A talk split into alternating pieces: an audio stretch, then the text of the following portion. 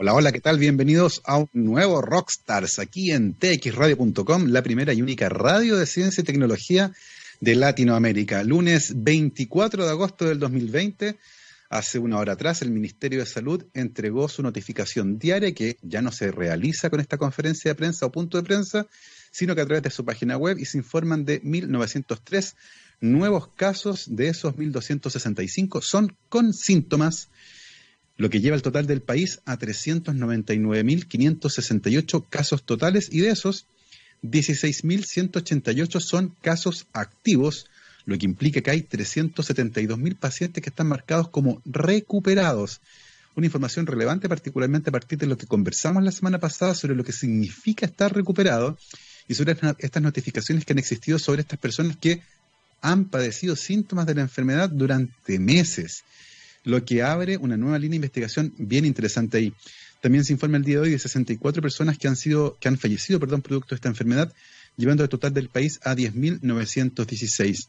El día de hoy también se informa, al menos a través de un comunicado de prensa, que habría sido confirmado el primer caso de recontagio en Corea del Sur de una persona de 33 años que inicialmente estuvo contagiada a fines de marzo, con síntomas, sin producción de anticuerpo, con PCR confirmatorio, esa persona se recuperó, viajó a España y al volver en el aeropuerto le hicieron un control aleatorio de PCR, se detectó que estaba infectado, no tenía síntomas y en esta ocasión sí produjo anticuerpos, se aisló el virus, se secuenció y corresponde a una variante distinta. Está bien interesante, todavía no hay artículo científico, hay solo un comunicado de prensa, así que hay que esperar, por supuesto, tener los datos en la mano para poder conversar, pero de eso justamente de enfermedades y de nuestro sistema inmune, de lo complejo que es. Estaremos conversando con nuestra invitada del día de hoy, que ya nos acompaña, la doctora Daniela Sauma Majaluf, bioquímica de la Universidad de Chile, doctora en biología celular y molecular de la Facultad de Ciencias de la Universidad de Chile. Trabaja en diferenciación de células TC8 positivas para inmunoterapia. Vamos a estar hablando justamente del sistema inmune, de cómo funcionan las vacunas. Además, tiene una trayectoria impresionante, Daniela fue premiada por el For Women in Science Award de L'Oreal y la UNESCO y también se ganó un premio que para los bioquímicos es tremendamente codiciado, que es la medalla Hermann Niemeyer, eh, que entrega la Sociedad de Bioquímica y Biología Molecular de Chile. Daniela, bienvenida a Rockstars. Hola Gabriel, muchas gracias, muchas gracias por invitarme. Muchas gracias a ti por tomarte un tiempo y compartir con nosotros eh, lo que estás haciendo en el campo de la ciencia. Eh, cuéntanos un poco antes de meternos de lleno a conversar sobre tu trayectoria. Eh, ¿Cómo estás viviendo la pandemia? ¿Cómo ha afectado tanto a tu vida personal y particularmente lo que ocurre en el laboratorio? Eh, que está con todo patas arriba, con poca gente yendo a trabajar, está todo cerrado, lo que evidentemente afecta a las investigaciones que se están realizando. ¿Cómo estás viviendo este proceso? Bueno, yo creo que como la gran mayoría de los científicos preocupados, eh, no solo por la, por la contingencia, sino que también preocupados por eh, que efectivamente los proyectos están básicamente, la mayoría, bastante detenidos, entonces no somos la excepción. Eh, preocupados, yo creo, más que nada. Eh, trabajando, yo creo que el triple de lo que normalmente hacíamos, yo creo que a todos nos pasa también. Pero bueno, esperando que esto se, por lo menos se, solucione dentro de, de, algún plazo relativamente pronto y podamos volver a trabajar al laboratorio, que es lo que más nos gusta. Claro. Oye, Daniela, ¿qué fue, qué influencias tuviste tú o cómo fue que llegaste a estudiar bioquímica? ¿Cómo te topaste con esta carrera en, tu vida cuando estabas buscando qué estudiar?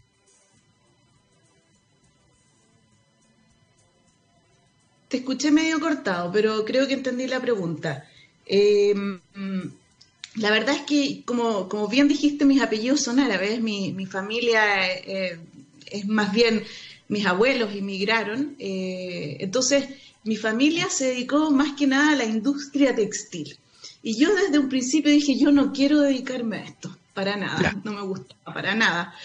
Eh, es decir, distinguir el algodón de la pretina, del, eh, del polar, no me interesaba para nada.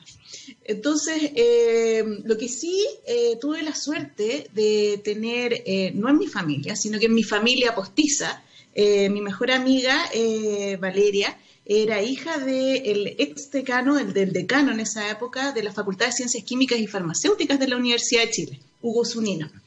Y desde, desde que yo estaba en cuarto básico hasta cuarto medio, pasaba mi, mi, infancia ahí en los jardines en su casa y él tenía el problema de que de sus cuatro hijos ninguno había decidido irse por el área de la ciencia. Así que desde, desde tempranito me empezó, me vio como que me gustaba esto de la ciencia, que si yo, y me empezó a trabajar. Yo creo que él hizo un, un trabajo excepcional conmigo y al final, en cuarto medio, yo ya estaba decidida que tenía que dedicarme a algo eh, relacionado con la salud. Y él me decía bioquímica, bioquímica, bioquímica. Lamentablemente di la prueba de aptitud académica, no entré a lo que yo quería, que era medicina. Pero de ahí dije, bueno, ya que me insisten tanto en la bioquímica, voy a estudiar bioquímica, voy a aprovechar de, de, entender un poco la, la, bioquímica para el próximo año dar la PSU nuevamente y entrar a medicina. Y claro, el primer año de bioquímica en la Chile quedé realmente encantada y, y, di la prueba de aptitud de nuevo, me fue bien, pero decidí quedarme en bioquímica porque era exactamente lo que yo necesitaba. Así que ya me conocían, me habían trabajado demasiado bien. Qué interesante eso de, haber intentado de nuevo. Y ahora, ¿sabes qué? Me voy a quedar acá. Y ahí el, impacto de ese primer año, de encontrarse con algunos próceres de la carrera eh, que presentan a la bioquímica a los estudiantes que vienen llegando, tiene un impacto muy fuerte. Y lo hemos conversado con algunos invitados que pasaron por la misma facultad tuya, esto de ver esto y ver la estructura de proteína y enamorarse de cómo funcionan las células. ¿En el caso tuyo también fue un proceso parecido? Em, es que yo, yo tenía más o menos desde el colegio ya tenía la idea de que me gustaba mucho el sistema inmune. Eh, tuve ah, la suerte también de tener, eh, de tener un profesor que eh, hacía clases también en la universidad y era seco ese profesor. Y, y, entonces me motivó a irme por el, por el lado de la, de, de la ciencia y yo desde pequeñita ya pensaba como un ejército que nos defendía. Entonces yo siempre quise, en cierto sentido, tratar de, de, de, investigar de qué se trataba este sistema que nos defendía. Y entonces, eh, eh, al entrar a la carrera de bioquímica, ya en los últimos años me di cuenta que precisamente ahí eh, yo podía desarrollarme como yo quería, efectivamente, y tratar de, de, en, algún, de en cierta manera, ser un aporte para el mm. desarrollo de mejores terapias, para la, la, la salud humana, que eso es lo que siempre me ha motivado también. Cuando uno mira tu trayectoria y mira tus primeros artículos, hay dos apellidos que se repiten, el de Mario Rosenblatt y el de María Rosa Bono. Eh, que fueron los laboratorios donde tú estuviste trabajando en tu tesis. Cuéntanos un poco cómo llegaste a trabajar con ellos, cómo fue esa experiencia y qué preguntas en ese momento eh, se estuvieron haciendo y que fueron parte fundamental de tu camino hacia el final de la carrera de bioquímica y también en tu doctorado después. Bueno, eh, María Rosa y Mario, yo a todo esto sigo trabajando con ellos, son para mí dos grandes próceres de la inmunología, es decir, ellos dos son son, son las personas que permitieron el establecimiento de grupos de investigación en inmunología acá en Chile. Eh, los admiro profundamente y tuve demasiada suerte en, porque yo migré de la Facultad de Ciencias Químicas y Farmacéuticas a la Facultad de Ciencias eh, y empecé a trabajar con la doctora María Rosa Bono, que ella estaba hace poco se había vuelto de eh, de, Francia y, ella traía esta nueva tecnología que era la citometría de flujo acá a Chile. Y, claro, fue, fue rudo porque el entrenamiento con ella es, increíble, es muy intenso, pero la verdad es que, es que hoy estoy tan feliz de, haber, de haber sido su alumna y del doctor Rosenblatt también. Ellos me entrenaron y yo todo lo que, lo que sé de inmunología lo sé gracias a ellos. Eh, y es tanto así que, sigo trabajando con ellos. Yo hice después mi postdoc en eh, la Fundación Ciencia y Vida con, con Mario, con María Rosa nuevamente, y de ahí me, establecí en la Facultad de Ciencias. Eh, y ahí trabajo gracias a que María Rosa me hizo un huequito ahí en su laboratorio. Así que ahí estoy establecida con María Rosa y Mario feliz trabajando.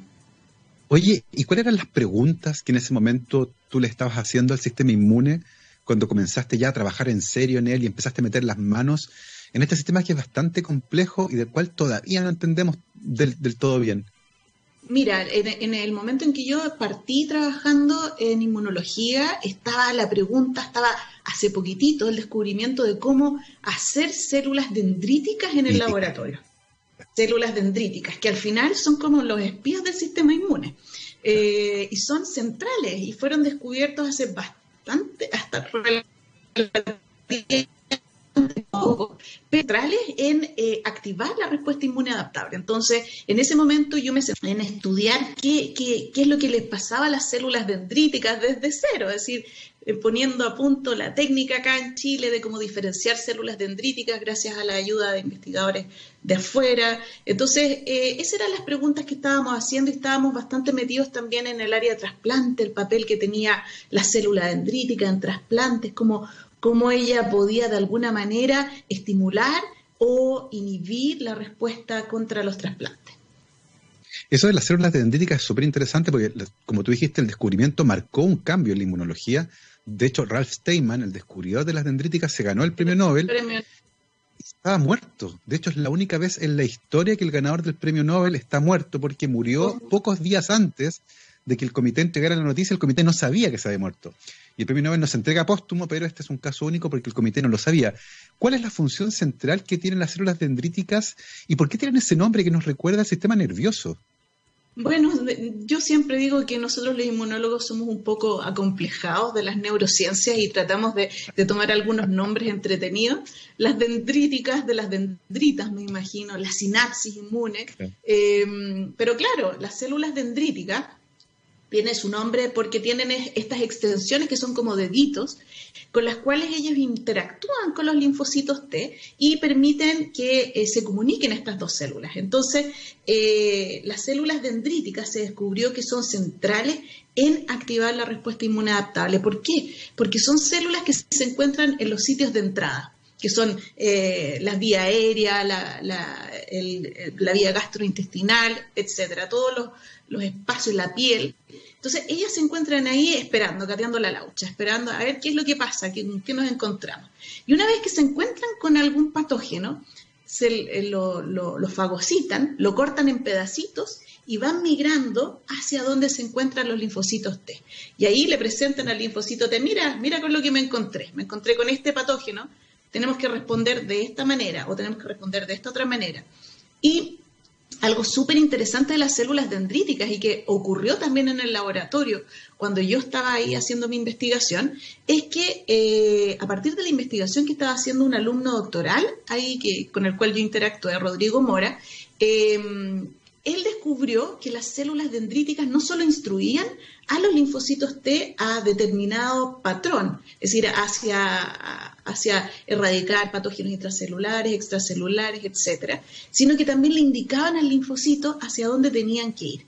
Y eso es el, el denominado homing linfocitario o el tráfico preferencial a los distintos órganos. Entonces, así, por ejemplo, células, él descubrió que células dendríticas de intestino le decían al linfocito T tenían que emigrar al intestino. Células dendríticas de piel le decían al linfocito que tenían que emigrar a la piel. Entonces, él hizo un descubrimiento increíble, que, es uno de los artículos, de hecho, científicos chilenos, mm, de los, yo creo que de los más citados. Y, yo tuve la suerte de estar ahí en, la época en que se estaba haciendo ese descubrimiento ahí en el laboratorio. Entonces, eso me siguió motivando para seguir trabajando en inmunología. Oye, una cosa interesante la que tú mencionas y es que, claro, tenemos este sistema como una aduana, ¿cierto? Las dendríticas que están en todos los puntos de entrada vigilando que entre un patógeno. Si entra, lo digieren, lo presentan en pedacitos y le dicen a este inmune, mire, este bicho anda dando vueltas, vaya y destruyalo. Y sin embargo, las personas igual se enferman. Es decir, este sistema inmune no es perfecto. Eh, ¿Dónde está ese balance entre una infección que se puede tener antes de producir síntomas, por ejemplo, y una que efectivamente cause síntomas? Bueno, tiene que ver precisamente con, eh, este tema de la, de la, memoria inmune. Es decir, nosotros eh, frente a, un patógeno, eh, si este puede ser erradicado directamente a través de las células de la inmunidad innata, que en cierto sentido mantienen como ahí a raya a los, a los patógenos, estamos ok. Pero si es que estas células no son capaces de mantener a raya a los patógenos y eliminarlos, entonces hacemos el llamado a la inmunidad adaptable. Y, esa inmunidad adaptable lamentablemente tarda, supone que entre comillas es mucho más específica, pero tarda algunos días en desarrollarse, una semana o incluso más. Entonces, durante ese tiempo estamos un poquitito desprovistos de ese arsenal especializado que son las células de la inmunidad adaptable que nos van a defender de manera definitiva contra estos patógenos. Entonces, a menos que exista una memoria inmune que permita permita que esta respuesta sea mucho más rápida, la de la respuesta inmune adaptable mucho más rápida, eh, algunos patógenos nos pueden hacer pasar estos malos ratos mientras se desarrolla la respuesta inmune adaptable. Ahí tienen, pues ven, el sistema inmune está ahí para defendernos, pero toma su tiempo y a veces hay personas que no resisten ese proceso y son las que finalmente terminan sucumbiendo algunas enfermedades infecciosas. Eh, Daniela, al final, en tu, en tu camino, claramente marcado por las influencias de este el papá de tu amiga, ¿cierto? Muy chiquitita, que te fue metiendo el bichito de la, de la química y de la bioquímica, por cierto, esto de enamorarte del sistema inmune, este sistema tan complejo que nos defiende además.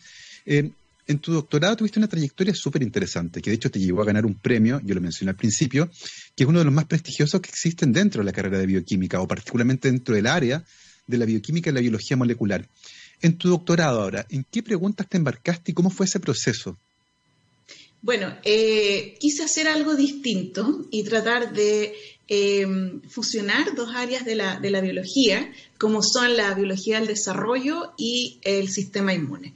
Entonces, en ese momento quise investigar cuál era el papel de estas proteínas que han sido clásicamente relacionadas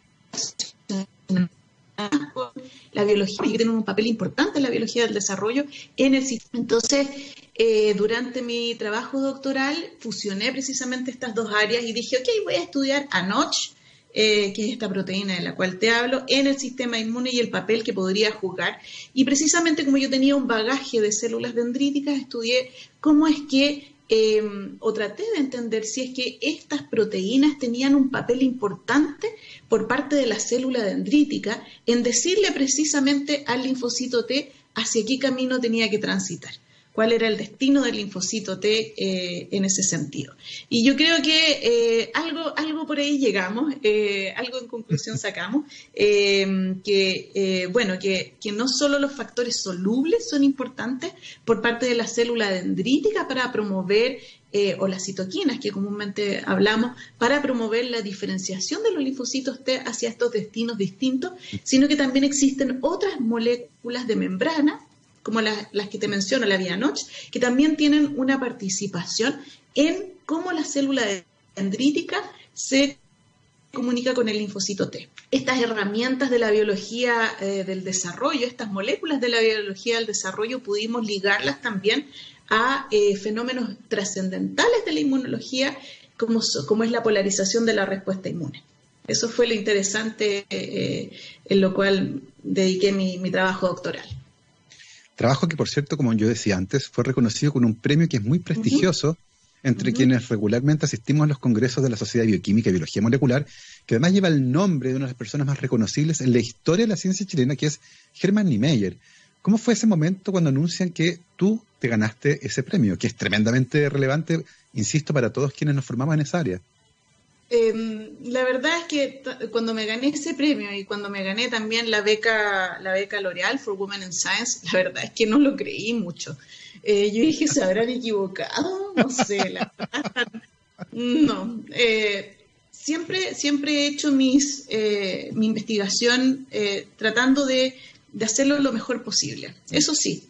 pero la verdad es que nunca me creí mucho los reconocimientos y, y, todavía como que no me los creo tanto a decir verdad. Eh, evidentemente es un gran orgullo em, y, evidentemente también eh, siento que tengo que responder frente a todas estas personas que decidieron que yo era la mejor en ese momento. Eh, y, eso lo hago precisamente tratando de, hacer mi trabajo de la mejor manera posible. Tratando de hacer, de, de aportar que sea con un granito de arena el descubrimiento de algo que sea importante para la salud humana. Maravilloso. Tu camino siguió, por cierto, en el área de inmunología. Tú nos contabas, después de tu doctorado, hiciste una estadía postdoctoral en eh, la Fundación Ciencia para la Vida, eh, un gran semillero también de científicos con muchas líneas de investigación distintas, que era la casa en ese momento de Mario Rosenblatt. Cuéntanos un poco cómo siguió tu investigación eh, en esa etapa. Bueno, en esa etapa yo decidí que tenía que dedicarme a otra cosa, nuevamente. Eh, como buen científico, uno siempre está ahí buscando otras cosas, siempre en el área de la inmunología. Y ahí decidí trabajar con la inmunología eh, antitumoral. Eh, en esa época mi ama lamentablemente se enfermó de cáncer, entonces eso también, al igual que a muchos científicos que estudiamos la autoinmunidad o el cáncer o lo que sea, nos motiva a estudiar precisamente estos fenómenos en particular. Entonces, eh, en ese momento yo dije, no, yo voy a, voy a hacer algo distinto acá a lo que estaba siempre siendo cultivado en el laboratorio de María Rosa y Mario. Y entonces decidí meterme en la inmunología antitumoral y de hecho fui a hacer una pequeña pasantía de investigación en un laboratorio en, eh, Estados Unidos para traer todas estas técnicas de eh, cómo estudiar eh, esa interacción que existe entre el mm. sistema inmune y el cáncer, porque muchas personas a priori dicen el sistema inmune, ok, nos defiende de los patógenos, ¿qué otra gracia tiene el sistema inmune, no es cierto? Pero el sistema inmune además tiene la gracia de que nos permite eh, estar saludables frente a y que no se desarrollen los tumores, ¿no es cierto? En la teoría de la inmunovigilancia, que el sistema inmune mm. está siempre ahí atento a que una vez que estas células se han transformado en células tumorales, sean rápidamente eliminadas del repertorio de células del organismo para que no se transformen en un cáncer. Entonces, allí empecé a estudiar precisamente esta conversación que existía entre los linfocitos la, respuesta inmune adaptable y en las células cancerosas. Y ahí estuve estudiando las células TH17, que están relacionadas con fenómenos de autoinmunidad y, em, el cáncer. Y, bueno, logramos demostrar que efectivamente estas células TH17 tienen un papel eh, eliminando eh, o, o promoviendo la inmunidad antitumoral contra los tumores que es un área tremendamente candente. De hecho, la inmunoterapia del cáncer es una de las áreas que más diría yo, ha crecido en los últimos 15 o 20 años, con varios descubrimientos bien revolucionarios al respecto, con terapias que de hecho eh, han resultado bastante efectivas, particularmente en el caso de la, de la leucemia linfolástica aguda, una enfermedad que afecta particularmente a los niños, eh, con terapias que son de verdad casi de ciencia ficción. Eh, y, hemos, y hemos comprendido muchísimo más nuestra relación entre el sistema inmune y los tumores y el cáncer. cuando terminas ese camino, viene la etapa en que hay que empezar allá a llegar a algún lugar, ¿cierto? Encontrar tu nicho propio y eventualmente también un lugar. Y tú nos decías, me recibieron en la Facultad de Ciencia. ¿Cómo fue ese proceso de terminar el postdoc y decir, ya, soy yo, Daniela Sauma, y me vengo a instalar aquí y vengo a contestar estas preguntas que me parecen fascinantes. ¿Cómo fue ese proceso y qué preguntas fueron las que tú quisiste abordar? La verdad es que no fue para nada dramático, no tengo... ¿Perdón? No, ¿y, qué preguntas fueron las que quisiste abordar cuando comenzaste este viaje de independizarte desde el punto de vista científico? Eh, claro, bueno, eh, eh, a pesar de, que quizás podría haber sido más entretenido que me hubiese tocado alguna dificultad extra en este camino, la verdad es que se, me hizo, se, me, se me hizo bastante natural porque yo había estado trabajando en la Facultad de Ciencias un buen tiempo y entonces volver a la Facultad de Ciencias para mí fue como volver a casa.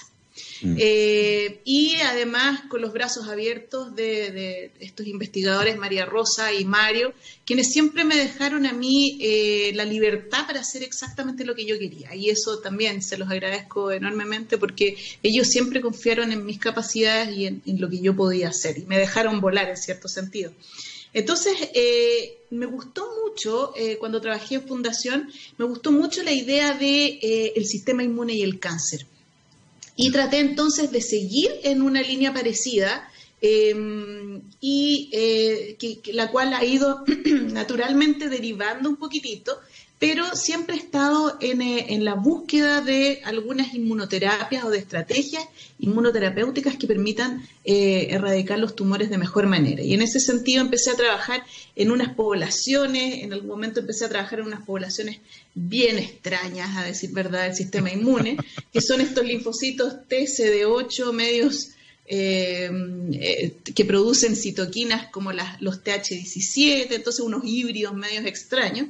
Y finalmente, actualmente, me encuentro trabajando la señalización sobre la señalización purinérgica en el sistema inmune y cómo esto podría tener impacto en la memoria eh, inmune, que es realmente fundamental para el desarrollo de buenas terapias eh, antitumorales y buenas terapias en todos los sentidos, ¿no es cierto? Necesitamos que los linfocitos que nosotros les inyectemos a las personas estén rejuvenecidos, ¿no es cierto? Que sean células que tengan el potencial de actuar a largo plazo contra los tumores. Entonces, por eso es que eh, he estado trabajando en la memoria eh, inmune y cómo podemos trasladar este conocimiento de la memoria inmune, la señalización purinérgica, con en la terapia antitumoral. Otro concepto más, como tú decías, robado de la neurobiología, ¿cierto? Eh, las sinapsis, las dendritas y ahora la memoria inmune la, que nos permite tener, la memoria inmune que es la que nos permite tener esta respuesta de largo plazo. ¿Seremos acomplejados? No sé, la verdad.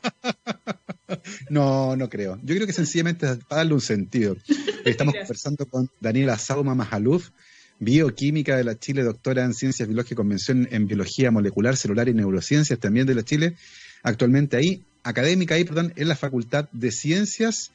Y estamos conversando justamente sobre el sistema inmune, sobre cómo entrenar a tu sistema inmune, así como en la película, pero en este caso con patógenos. Y a la vuelta de esta pausa musical vamos a seguir conversando acerca de esto. Vamos a conversar de lo complejo que es el sistema inmune y de, por supuesto, de vacunas y de cómo entrenan a nuestro sistema inmune para poder defendernos. Nos vamos con eh, A Perfect Circle, esto se llama Passive. Vamos y volvemos. 12 con 34, estamos de vuelta aquí en Rockstars de txradio.com, científicamente rockera. Y en tiempos de pandemia, los establecimientos educacionales han tenido que adaptarse rápidamente a las clases a distancia, teniendo en muchos casos que desarrollar nuevas habilidades. En efecto educativo y en unión con Core Skills, usando su experiencia de 15 años, crearon Aula del Futuro, un completo programa de apoyo que incluye tecnología especializada, servicios adecuados y seminarios en línea para capacitarlos en estas nuevas habilidades y apoyarlos en sus necesidades más urgentes. Para más información, visiten el sitio www.efectoeducativo.cl. Los encuentran también en Facebook, Instagram y Twitter como arroba efecto educativo. Nosotros retomamos nuestra conversación de ciencia de todos los días. Estamos conversando con Daniela Sauma Majaluf, bioquímica, doctora en biología molecular, celular y neurociencias de la Universidad de Chile, universidad que nuevamente la coge, pero esta vez como académica, en donde está trabajando en entender las profundidades del sistema inmune, que hay un chiste, de hecho, que cuentan. Eh, un tipo secuestra a un cardiólogo y a un inmunólogo. Eh, y le dice que va a dispararle a uno de los dos, pero va a perdonar la vida del que le cuente eh, a qué se dedica y cómo hace su trabajo. Y el cardiólogo dice, bueno, yo inventé una droga que salva a mucha gente. Y luego le pregunta al inmunólogo, ¿y tú qué haces? Y dice, mira, la verdad, el sistema inmune es bastante complejo. Y le va a empezar a explicar y el cardiólogo le dice, ¿sabes qué? Dispárame. Ese chiste lo cuentan muchas veces para ilustrar lo complejo que es el sistema inmune y lo poco que todavía entendemos de muchos de sus aspectos fundamentales. Eh, que por cierto ese chiste aparece en un artículo que fue publicado hace poco, justamente donde se habla de la relación entre el sistema inmune y lo que estamos viviendo ahora. Y Daniel ha sido un escenario bien interesante porque la gente en la calle está hablando de anticuerpos, de vacunas y de sistema inmune. ¿Cómo, ¿Cómo ves este panorama de que la contingencia ha llevado a la ciencia y particularmente el sistema inmune a las conversaciones cotidianas? Bueno, primero que nada, Gabriel, hay que decir que no me gustó para nada tu chiste. ¿ah? Está bien. Yo en general parto las clases diciendo, oye, la inmunología es súper sencilla, tan sencilla que no vamos a hablar de ningún CD hoy, porque nosotros somos conocidos los inmunólogos por hablar en CD5, CD3, CD8, nada, las clases de inmunología nosotros las hacemos ahora sin CD.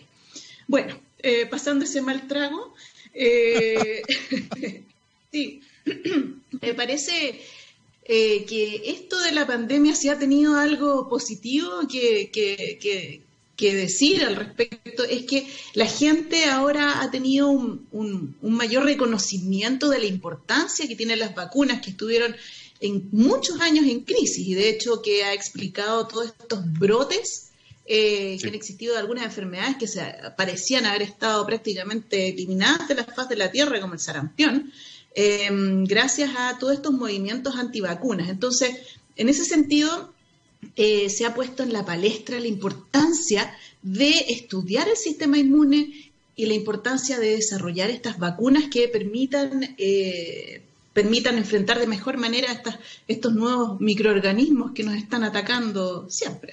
Entonces, eh, agradezco a la pandemia por eso, no agradezco a la pandemia por tener que quedarme encerrada en la casa con mis tres hijos, pero sí agradezco que la inmunología ha estado ahí eh, en, vista de todos y ya la gente, como dices tú, está hablando en términos impresionantes de los anticuerpos, la inmunidad, eh, utilizando nombres que son clásicos de los inmunólogos. Entonces ahora quizás pueden entender un poco mejor los chistes de los inmunólogos. Exactamente. Una de las cosas que se conversa, esto de la respuesta tumoral y la respuesta celular, y que hay anticuerpos, pero también hay células. Eh, ¿eso a qué responde, por ejemplo? ¿Cómo, ¿Cómo es esto de que a veces hay anticuerpos y a veces no? Y a veces parece que solo es linfocito y otras veces no que aparentemente responden a fases distintas de la activación del sistema inmune. ¿Cómo funciona eso, por ejemplo, cuando nos infectamos con un bicho versus cuando nos vacunamos? Eh, mira, eh, eh, nosotros lo que hacemos normalmente es separar a cada uno de los componentes del sistema inmune para estudiarlo mejor, pero eso es algo que es totalmente artificial. Entonces el sistema inmune trabaja en, comunidad, como lo que tenemos que hacer todos nosotros ahora, ¿no es cierto? Y trabaja en directa relación, en conexión cada uno de los componentes entre ellos. Entonces, cuando nos enfrentamos con un patógeno, que, que, es rápidamente eliminado, quizás no toda la artillería pesada del sistema inmune va a movilizarse en ese momento. Tú sabes que los organismos, las células tratamos de economizar, ¿no es cierto? Pero si es que nos encontramos con un patógeno que, es, importante, que, es un desafío importante para el organismo, normalmente lo que ocurre es que se gatillan muchos procesos y, la activación de varias células del sistema inmune. Para que tengamos, de hecho, nosotros anticuerpos, tenemos que haber activado, anticuerpos efectivos, tenemos que haber activado otras ramas del sistema inmune también. Tenemos que haber activado las células dendríticas que iniciaron la respuesta inmune adaptable, activaron a los linfocitos T y los linfocitos T ahora se tienen que comunicar con los linfocitos B para promover una respuesta humoral eficiente. Entonces, eh, dependiendo del patógeno con el cual nos encontramos, se, van a ir, eh, va a haber necesidad de activar todo el arsenal eh, y eso es, esencial para desarrollar nuevos anticuerpos protectores contra las enfermedades. Por eso, de hecho, yo pienso que muchos de, los, de, los, de las personas asintomáticas quizás reciben, no se sabe todavía, todavía no, entendemos bien cómo el sistema inmune está respondiendo frente al COVID, pero eh, quizás algunas de las personas asintomáticas han tenido una baja carga viral o una cepa del virus que es un poquitito menos potente, qué sé yo, todavía no lo sabemos, y entonces eso no ha permitido la activación en, pleno del sistema inmune para generar suficientes eh, arsenal y anticuerpos necesarios para erradicar el patógeno. Vamos a ir pimponeando esta conversación, súper entretenida, por cierto, sobre el sistema inmune, entre cuando se activa, por ejemplo, en el caso de una infección, como en el caso del SARS-CoV-2, lo que eventualmente podría ocurrir cuando nos vacunan, y vamos a ir volviendo también a lo que tú estás haciendo actualmente, que es ver cómo el sistema inmune se encarga de mantener nuestro cuerpo libre de tumores, ¿cierto? Eh, eh, actualmente, por ejemplo, justo antes de la pandemia por lo menos, ¿en, ¿en, qué estaban ustedes en el laboratorio? ¿Cuáles preguntas estaban rondando? ¿En qué dirección iban caminando? Eh, bueno, eh, estábamos tratando de entender que si podemos de alguna manera modular a los linfocitos para hacerlos más, eh, más juveniles, ¿no es cierto? Que es lo que todo el mundo quiere. Entonces, queríamos tener estos linfocitos más juveniles para poder en futuras terapias la utilización de estas células terapias antitumorales. Entonces ahí estábamos modulando, tratando de entender cómo es la señalización purinérgica eh, sobre los linfocitos, qué impacto tiene esta. Eh, dos, metabolitos importantes de la señalización purinérgica como el ATP, que es una denominada señal de peligro, eh, y cómo esta señal de ATP luego es transformada en adenosina, que es una señal de que hay que apagar el sistema inmune. entonces, estábamos tratando de entender cómo es este balance y cómo estas dos señales finalmente impactan en la diferenciación de estos linfocitos y si es que eso podemos utilizarlo nosotros de manera de desarrollar mejores terapias antitumorales. En eso estábamos trabajando eh, hasta que llegó la pandemia. y ahí todo, todo, se derrumbó. Una de las cosas que dijiste, una de las cosas que dijiste me lleva a una lectura que tuve hace un tiempo que eran estas famosas señales de peligro. Eh, que es una hipótesis que es relativamente nueva, entiendo, 20, 30 años tal vez, no, un poco más incluso, eh, que tiene que ver justamente con cosas que usualmente no deberían estar fuera, pero cuando se encuentran son una señal de que algo anda mal. Eh, ¿Cómo juega esa, hipótesis de las señales de peligro versus otras hipótesis que había también para la activación del sistema inmune? bueno, la, hipótesis de, de, la señal del peligro, ahí me diste cuerda, la verdad, porque es muy entretenido. Eh, tú sabes que fue puesta en palestra por eh, eh, esta persona que se llama Polly Matzinger. Sí, es una crack, es una cosa impresionante. Ella fue una conejita Playboy en su juventud. Sí. Entonces ella eh, en algún momento dijo, ok, mm, a mí me parece que lo que han estado hablando estos próceres de la inmunología en esta ciencia que está dominada por los hombres, eh, no está del todo correcta. Entonces yo pienso que efectivamente el sistema inmune, eh, se preguntaba Poli, no solo responde frente a lo que a los patógenos, sino que también está respondiendo frente a lo que nos provoca daño y fue revolucionaria, tan revolucionaria en su tiempo que ella necesitaba tener un coautor importante que la apoyara en, en, esta, en esta nueva idea que estaba desarrollando. Y pocos años, muchos años después, se supo que era su perrito, ¿no es cierto? Eh, entonces fue bien, bien inteligente Poli. Pero la teoría de la, eh, de la, del, del peligro es una de las teorías que está siendo realmente aceptada hoy en día. Eh, que finalmente el sistema inmune, claro, uno piensa, ¿Cómo es que eh, si el feto, por ejemplo, tiene las mitad de las moléculas del padre, la mitad de las moléculas de la madre, ¿por qué el feto no genera una respuesta, no, una respuesta inmune contra él? ¿O por qué no montamos una respuesta inmune contra nuestra microbiota? ¿No es cierto? La, comensal. Entonces, esta teoría eh, explica que efectivamente lo que nos provoca daño, la liberación, por ejemplo, frente al daño un tejido, también es capaz de eh, generar una respuesta inmune eh, efectiva. Y de hecho es sumamente importante la teoría del peligro, yo la cito a Poli, porque eh, tiene que ver también en cómo desarrollamos inmunidad contra los tumores. Porque si tú lo piensas, los tumores en realidad, a menos que sean derivados de la transformación viral, la mayoría de los tumores son células propias, que deberían de más que pasar camuflaje y pasar piola frente al sistema inmune. Pero de alguna manera estos tumores algo están haciendo, provocando algún tipo de daño que logra ser censado por las células del sistema inmune, que de otra forma, si no fuera por esta teoría, no podría ser censado por el sistema inmune. Es interesante eso porque justamente fue revolucionario el cambio de visión, porque la hipótesis anterior dominante tiene un montón de problemas que tú los describiste muy bien. Si es solo lo diferente, bueno, hay un montón de cosas que son diferentes y por qué entonces no estamos permanentemente atacando, por ejemplo, a las bacterias que viven en nuestro intestino. Y la revolucionaria hipótesis de Polly que es una mujer con una vida que es realmente de cuento, porque fue, como, como tú dijiste, conejita Playboy, carpintera, trabajó en un bar y un día se metió en una conversación de dos académicos en un bar y ahí dijeron, ¿y esta dónde salió? Y cachaba caleta inmunología porque su formación era necesaria. Eh, es, es, tremendamente relevante con respecto a lo que tú decías del cáncer, porque se espera que una célula cancerosa que ya no está funcionando bien y que está generando un descalabro, sea controlada por nuestro sistema inmune. Y usualmente a veces eso no ocurre y por eso que muchas personas desarrollan eh, tumores y cáncer y, mueren, y la segunda causa de muerte probable a nivel mundial hoy día se deriva del cáncer. Eh, ¿Qué tan cerca estamos de poder modular al sistema inmune para hacer que reconozca estas células cancerosas o entender cómo es posible, cambia la pregunta, que las células cancerosas escapen del sistema inmune?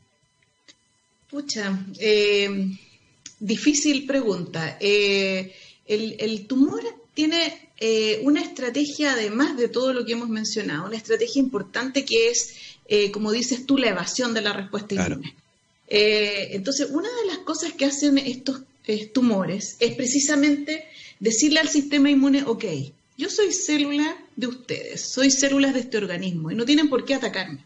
Entonces recluta precisamente a los componentes celulares de la respuesta inmune que son aquellos que son como los boinas azules de las Fuerzas Armadas, que lo que hacen, de, de las Naciones Unidas, perdón, que lo que hacen es precisamente controlar los procesos de autoinmunidad, que nos ataquemos a nosotros mismos. Entonces, eh, estos boinas azules se ponen ahí alrededor del tumor, como tratando de defender al tumor, de manera que cuando lleguen eh, los linfocitos citotóxicos, estos no puedan atravesar esta gran barrera de los linfocitos T reguladores y por tanto el tumor pueda seguir creciendo. Entonces, en cierto sentido, el tumor tiene muchas estrategias solubles, eh, muchas estrategias eh, esconder los antígenos, eh, provocar la energía de las células y otra vez precisamente reclutar estas poblaciones celulares que van a armar como un escudo alrededor del tumor. Entonces, ahora estamos entendiendo que eh, para generar una buena terapia antitumoral tenemos que atacar en varios puntos, en varios flancos, ¿no es cierto? Entonces, uno de ellos es, por ejemplo, tratar de eliminar estas células del sistema inmune que nos están jugando una mala pasada Mm. Después quizás tratar de modular em, el estado anímico de estos linfocitos que están llegando al nicho tumoral.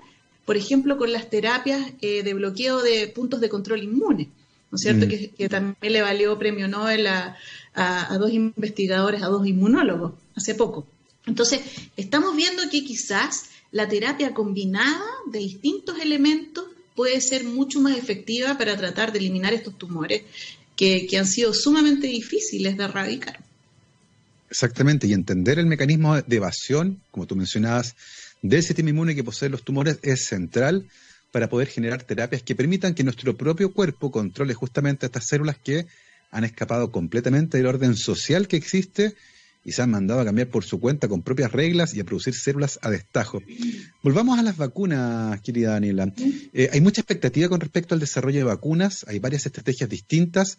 La vacuna china, por ejemplo, Sinovac, utiliza virus inactivo, una, estrategia tremendamente clásica en el desarrollo de vacunas. La de Oxford, como se conoce la vacuna que está siendo desarrollada por Vaxitec, la Universidad de Oxford y AstraZeneca, es una tecnología más nueva, es un adenovirus de chimpancé que está modificado genéticamente y la de Moderna, en Estados Unidos, es aún más revolucionaria, son nanopartículas de lípidos sintéticos que encapsulan a un ARN mensajero. ¿Cómo has visto tú este proceso del desarrollo de vacuna? ¿Y por qué es tan importante seguir los pasos y no arrancarse con los tarros como los rusos, que con una vacuna aprobada con datos que no han sido mostrados quieren lanzarla y empezar a vacunar gente? ¿Cómo visualizas tú el proceso de desarrollo de estas vacunas? Eh, bueno, eh, ha sido increíble ver precisamente cómo eh, a partir de, esta secuenciación que entregó China del virus, ya en este punto, pasados unos pocos meses, ya existen vacunas que han sido desarrolladas y que están pasando por todos estos procesos de seguridad que son totalmente esenciales para el desarrollo de vacunas eficientes. Es decir, no solo el desarrollo de vacunas eficientes, sino que también el desarrollo de vacunas que no nos hagan daño, ¿no es cierto? Existen algunos, eh, algunos traspiés por ahí en la historia, por ejemplo, el incidente de Qatar, eh, en donde mm, hubo un problema con una vacuna contra la polio y, no estaba suficientemente el patógeno y entonces eso generalmente que los niños se enfermaran de, de polio y generó alrededor de 200 niños enfermos. Entonces creo que eh, veo con mucha con admiración cómo es que hemos podido desarrollar una vacuna, varias vacunas, alrededor de 100 ahí actualmente, ¿no es cierto? Eh, varias vacunas en este tiempo tan corto y las, metodologías han permitido el desarrollo de estas vacunas en mm. estos tiempos, pero también veo con un poco de preocupación el hecho de que tratemos de ir apresurándonos demasiado, porque efectivamente cada una de estas fases han sido diseñadas para que finalmente lleguemos con aquellas vacunas que son las más seguras y vacunas que son eficientes. No sacamos nada con tener vacunas que, no son efectivas. Tenemos que controlar. De es, es, mucho peor tener una vacuna no efectiva que no tener vacuna, porque una eh, vacuna no efectiva hace que la gente crea que está protegida. Oye, Daniela, qué es lo que pasa cuando uno se vacuna? En el momento en que te pinchan con un antígeno, ¿cuál es la cadena de eventos que ocurren a nivel del sistema inmune y que puede conseguir al final que una persona quede protegida de una infección futura con el patógeno para el cual uno fue vacunado? Bueno, al, vacunar a una persona, en realidad lo que uno está haciendo es activar la respuesta inmune como si el sistema inmune recién estuviese viendo al patógeno, ¿no es cierto? Es imitar una infección. Y de esta manera, entonces, el, el organismo va a tener inmune contra este patógeno que ya es un poquitito, ¿no cierto? Está un poquitito ahí atenuado o es alguna parte del patógeno, entonces ya no nos va a provocar la enfermedad propiamente tal, pero sí, por lo menos nos va a empezar a indicar que hay un peligro y que el sistema inmune tiene que montar una respuesta contra ese patógeno. Entonces el sistema inmune monta una respuesta contra el patógeno, que es una, una respuesta que no muchos lo tienen consciente, pero es una respuesta que es autolimitada. El sistema inmune se activa, es una bomba atómica pero entonces debe volver a apagarse en cierto punto. Entonces, cuando una vez se radica el patógeno, se tiene que apagar la producción de anticuerpos, las células, todas las células que, se activaron, la mayoría va a ir directamente a la muerte, a la apoptosis. Y solo un pequeño número de células van a tener la, capacidad de vivir a largo plazo. Y son, y son, las denominadas células de memoria, de linfocitos B y linfocitos T. Y entonces estas células de memoria ya, ya saben cómo actuar frente a este patógeno. Y entonces frente a una segunda exposición con este patógeno, ahora en la vida real, el sistema inmune va a responder de manera mucho más rápida y eficiente contra el patógeno, porque ese linfocito de memoria va a saber exactamente cómo erradicar. Y, y si es un linfocito B, lo que va a hacer es producir anticuerpos de manera mucho más rápida, eh, mucho más mayores títulos de anticuerpos y mucho más efectivo. El linfocito T también va a ser mucho más rápido en proliferar, en eliminar el patógeno, entonces vamos a tener una respuesta inmune que es mucho más rápida, que tardaba normalmente siete o más días, ahora lo podemos tener en pocos días y de esa manera le damos poca oportunidad al patógeno para que se desarrolle lo suficiente para generarnos daño, ¿no es cierto? Entonces, por eso es que eh, las células, eh, es decir, las vacunas eh, se basan principalmente en el desarrollo de estas células de memoria. Y si tenemos vacunas que no son muy, muy, muy eficientes, quizás no van a desarrollar estas células de memoria. Entonces ahí también tenemos que tener ojo con, con, las estrategias que estamos utilizando. Las vacunas que eran mucho más efectivas eran aquellas en las cuales se le entregaba a la persona el patógeno casi que completito, un poquitito eh, atenuado. Eso eran las más eficientes, ¿no es cierto? Porque se activaba toda la maquinaria del sistema inmune.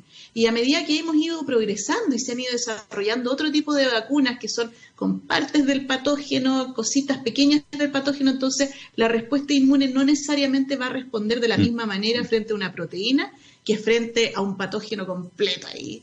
Entonces, quizás la efectividad de las vacunas, si bien pueden ser más seguras, estas de segunda, tercera generación, quizás la efectividad no es la misma. Exactamente, estamos todos tremendamente pendientes de su desarrollo porque aparentemente mientras no tengamos una vacuna segura y efectiva, aprobada, distribuida y aplicada, aparentemente nuestra vida no va a volver a la normalidad. Oye, Dani, tú nos contaste al principio que eh, en Chile los próceres, ¿cierto?, de la inmunología o parte de los próceres de la inmunología no los podía encontrar en eh, María Rosa Bono, eh, Mario Rosenblatt. y la comunidad de inmunólogos en Chile ciertamente ha crecido. citómetros de flujo hoy día uno ya encuentra varios, no solo uno. ¿Cómo vislumbras tú el futuro del área en Chile? ¿Cómo ha ido creciendo la comunidad de inmunólogos en nuestro país que se ha enriquecido a partir de los últimos 10 o 15 años con profesionales formados dentro y fuera de Chile que han vuelto a instalar sus laboratorios? ¿Cómo visualizas tú el futuro del área? Eh, con bastante optimismo. Eh, partimos siendo muy poquititos y hemos ido congregando cada vez más gente. Eh, a medida que la gente empieza a entender que, la inmunología no es una, algo extremadamente complejo y exista esta, esta, suerte de difusión de la inmunología como algo que, que, las personas pueden estudiar, sin tener que, morir en el intento, ¿no es cierto? Eh, vamos a ir creciendo y yo tengo harta confianza de que existe esta nueva ola de jóvenes que está llegando con todas las ganas de seguir desarrollando la inmunología acá en Chile, que es tan necesaria. Necesitamos seguir creciendo. Todavía, a pesar de todo, seguimos siendo un grupo bastante pequeñito eh, de inmunólogos en Chile, pero tengo confianza de que vamos a, ir creciendo y desarrollando masa crítica suficiente como para tener un buen desarrollo de la inmunología acá en Chile. Exactamente, porque además nos permite independizarnos, particularmente en momentos como este. Eh, vimos que ya somos capaces de hacer respiradores mecánicos y varias facultades de ingeniería lo hicieron eh, Alexis Calergis, por ejemplo, en el milenio de inmunología en la Católica, están desarrollando una vacuna contra el virus respiratorio sincicial y están trabajando también en una, vacuna contra el SARS-CoV-2. Así que el futuro es auspicioso en esta área y, ¿por qué no? También con nuevos hallazgos en el caso de ustedes, por ejemplo, que están trabajando también en entender esta compleja relación que existe entre el sistema inmune y los tumores. Un área que ciertamente tiene una importancia gigantesca considerando la prevalencia de los cánceres hoy en día en el mundo. Oye, se nos pasó la hora volando. Son las 12.57 y hemos tenido una conversación tremendamente entretenida, así que te queremos dar las gracias por haberte sumado a nuestro Rockstar del día de hoy, Daniela. Muchas gracias, Gabriel. Ha sido muy entretenido conversar con ustedes hoy. Muchas gracias. Les recuerdo que hemos conversado con Daniela Sauma Majaluf, bioquímica de la Universidad de Chile, doctora en ciencias, convención en biología molecular, celular y neurociencias, ahí en la gloriosa Facultad de Ciencias de la Universidad de Chile, donde actualmente además es académica trabajando para entender el rol del sistema inmune y su relación con los tumores, la inmunoterapia, hablamos también de vacunas y de cómo entrenar a tu sistema inmune, como en la película, pero con células T y anticuerpos. Daniela, nuevamente, muchísimas gracias por este viaje. Gracias, Gabriel. Gracias a ustedes. Gracias a todos los que nos acompañaron el día de hoy. Gracias al otro Gabriel, el bueno, que está en los botones llevándoles el programa a su casa. Yo me despido, como siempre, con nuestro All You Need Is Rock del día de hoy. Y hoy con mi banda favorita. Nadie lo sabía, pero se los digo. Nos vamos con Pulp y esto se llama Do You Remember the First Time? Una hora con la banda británica.